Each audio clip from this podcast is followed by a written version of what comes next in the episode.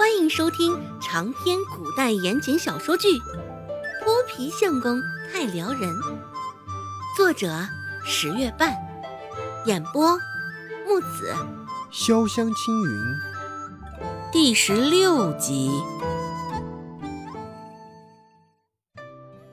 周直来了劲儿，咧着嘴角回答道：“大爷，这东西叫胡颓子，可以直接吃。”也可以用来酿酒。说话的时候，周芷有些将嗓音拔高了些，好吸引些路人的视线。胡颓子，这名儿都也是怪异的很呐。不过能好吃吗？周直抓了一颗胡颓子给大爷，说道：“这胡颓子味道好极了。”大爷，你先尝一个。大爷也没客气，对着胡颓子好奇已久，现在直接将胡颓子就往嘴里扔，咬破了皮儿，不似枣杏的酸甜瞬间充满了他的唇齿之间。大爷真诚的赞美道：“不错，不错。”这胡颓子上口还真挺不错的，哎，来六个大饼。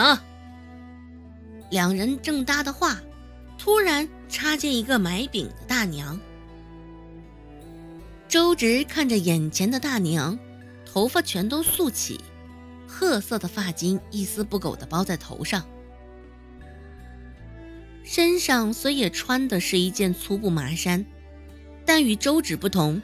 大娘那件青灰色的外衫上没有斑驳的泥尘印子，干干净净的。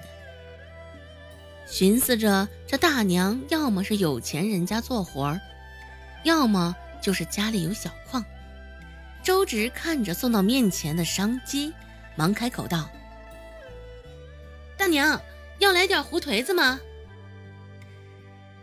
见那大娘的视线。成功转移到了胡颓子上，周芷继续说道：“这胡颓子在我们这儿还是个新鲜的玩意儿，京城知道的人却是不少呢。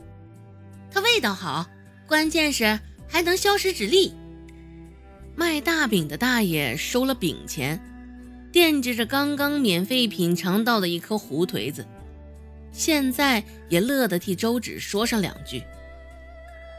这胡颓子名字虽说怪怪的，但这味道却甚是不错，甜滋滋的。一颗胡颓子换来的托儿，周芷瞅着，心里不仅一阵暗喜。眼前的大娘跃跃欲试，只是面上还是有几分担心在。就在他还在犹豫的功夫间，又来了几个。兜着疑问的人走上前，从未见过这东西，这东西叫个啥？哎哎，这长这么奇怪，能吃吗？该不会有毒吧？哎，我说这东西怎么个吃法？一时之间，周芷的小摊子前面已经围了三四个人了，几个人都对周芷粗铺中的胡颓子感到好奇。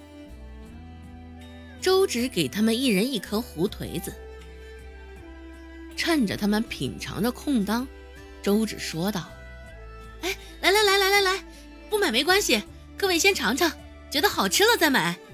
这东西京城里可是相当的受欢迎，不仅可以当蜜饯小零嘴儿，还可以当救治拉肚子的及时的良药啊！京城人也吃这玩意儿？大姐，你不知道，在京城这胡颓子卖的可好了呢。”一听是京城人吃的，周围几个人更感兴趣了。从没去过京城，只知道京城繁华非常。现在听周芷这么一说，都想知道京城的人爱吃的是什么玩意儿。而与此同时，又多了两人也走上前来凑热闹。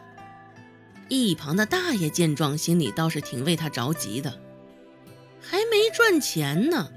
怎么好端端的把赚钱的玩意儿给送人了呢？真是个傻丫头。不过现在人群围着，卖大饼的大爷也只能站在一旁干着急。大娘品尝过味道后，见身边的几个人目光都停在胡颓子上，生怕动作慢了，胡颓子给卖没了。当即他也不再多犹豫，心里就快速做了决定，问道：“嗯，这胡颓子怎么卖呀？”一文钱五颗，嗯，你要买十五个，我再多送你两颗。啊，好，那我要十五颗。哎哎哎，我也来个三文。胡颓子卖的不贵，再加上周芷试用，赠送策略，一时之间，掏腰包买的人还真不少，大多数还都是十五颗十五颗的买。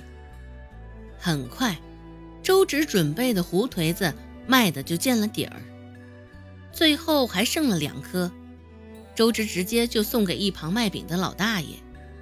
毕竟日后周直还是要集市上来卖的，少不了要大爷的帮衬。现在客气客气，日后也好说道。先前看看你给他们免费尝，真的是急死我了。以为你这孩子犯了傻了，这个样子指不定得折本儿。收了胡颓子，大爷也好说话。周芷一边收拾着东西，朝着大爷笑了笑，解释道：“大爷，我这叫啥？舍不得孩子套不着狼。这老话竟然还能用到这里。不过孩子。”你这胆子也忒大了！周直嘿嘿的笑了两声，算是回应。